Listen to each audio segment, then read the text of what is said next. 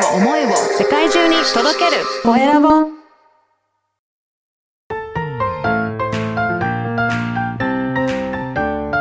聞く力能力技術魅力があるのに伝わらない社長へ。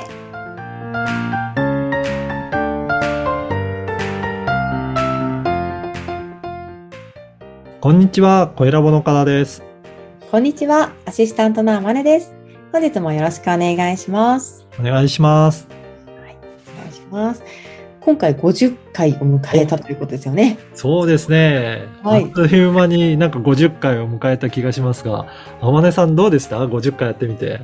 そうですあのかなり有益な情報がたくさん聞けたので、あの、はい。普段の生活でも取り入れるようにしてます。なんか印象に残った話題とか、はい。お話とかってありました、はい。この50回の中にも何回も出てきた言葉で、うん。時間割引率といあうはい。あのお話がすごくあの心に残りまして、うん、うんやっぱりこう、今よ、今、楽をするっていうかね、うんやっぱ考えがちだったんですけども、うんやっぱり将来のことを考えた投資をするという、はいあの使い方っていうのをすごく意識するようになりました。いいですね。ぜひ皆さんもなんか参考いただければなと思います。はい。で、50回にあたっては、じゃあどんなテーマにしようかなと思ったんですけど、やはりこの聞く力っていうことなので、的確に質問をするにはっていうような、そんなテーマでお話ししようかなと思います。はい。お願いします。やっぱり質問って大切だなと思うんですけど、はいまあ、そのポイントの一つとしては、質問された相手が迷わずになんか答えられるような、なんかそんな質問の仕方っていうことが大切じゃないかなと思います。ああ、そうですね。最近どうとか聞かれるとちょっと困っちゃいますもんね。そうですね。何について答えようかっていうふうにあると思うんですよね。だからもうちょっとそういった意味だと、なんか答えやすくなるような聞き方。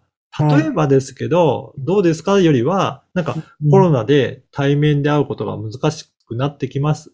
難しくなっていますが、例えばビジネスの影響って大きいですか？みたいな感じで、はいえあの、うん質問すると、あ、それだったらなんかビジネスで、そういえばこうだなとかっていうのがイメージしやすくなるので、そうするとそれにお答えしてもらいやすくなるっていうのがあると思います。うんうん具体的に聞くのは大事ってことですよね。そうですね。具体的に聞いていったりとか、あのーそういったことはすごく大切だと思います。ただ、あの、話題にもいろいろ気をつける必要はあるかなと思うんですけど、相手との距離感っていうのも、やっぱり大切かなと思います。うんいきなり会ってすぐに、まうんあ、こういったことを、あの、触れてもいいのかっていうような関係性のお話をすると、やっぱり相手も、え、そういったこと聞かれるのっていうふうに思ったりするかもしれないですよね。はい。で、やっぱりその辺あたりは関係性も構築していきながら、あのー相手と話を進めていくっていうことも大切かと思います。はい。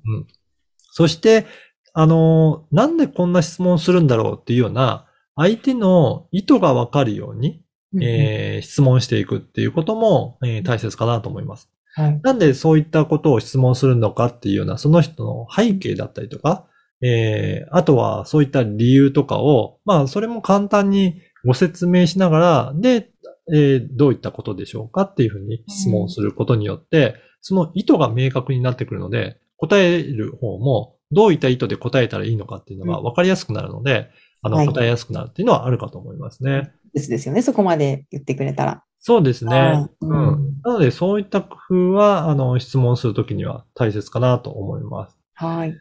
あと、毎回質問ばっかりされるのもどうですかね？なんかうん対等じゃないっていうような感じ、うん受けたりとかしませんかね？そうですね。質問攻めはちょっと。まあ、そうですよね。に。はい、嫌ですよね。だから、はまあ、そのあたりも関係性も考えながら一方的に、えーずっとこちらばっかり質問するんじゃなくて、うん。まあ、相手と一緒の、あの、関係になるような感じで、そのあたりも工夫にしながら会話をしていくのって、やっぱり大切じゃないかなと思います。いまあ、自分の話をしてから質問した方がいいんですかね。とかね、あの、そういうのもありますし、あとは、全く受け付けないよっていうような雰囲気をあの出すのではなくて、なんかある程度間を作るとか、うんそうすると相手もなんかその会話の中から聞きたいっていうことが出てくるかもしれないので、そういった余白を残すっていうことも大切なんじゃないかなと思います。大事ですね。はい。あと、まあ、話が飛びすぎて、いろんなことを質問するっていうのも、なんか脈略がなく、なんか分かりづらいと思うので、やっぱり、えーどういったことを、えー組み立てて、質問を組み立ててしていくっていうことも、やっぱり大切になるんじゃないかなと思うので、まあそういった間の取り方だったりとか、質問の組み方とか、そういったところも、なんか工夫をしながらお話しできるようになると、すごく、えーいい質問ができてくるんじゃないかなと思います。はい。まあ、いろいろ経験も必要なので、いろいろそのあたりはいろんな人とお会いしながら慣れていければいいんじゃないかなと思います。はい。質問力ですね。ありがとうございます。今回は的確に質問するにはについてお聞きしました。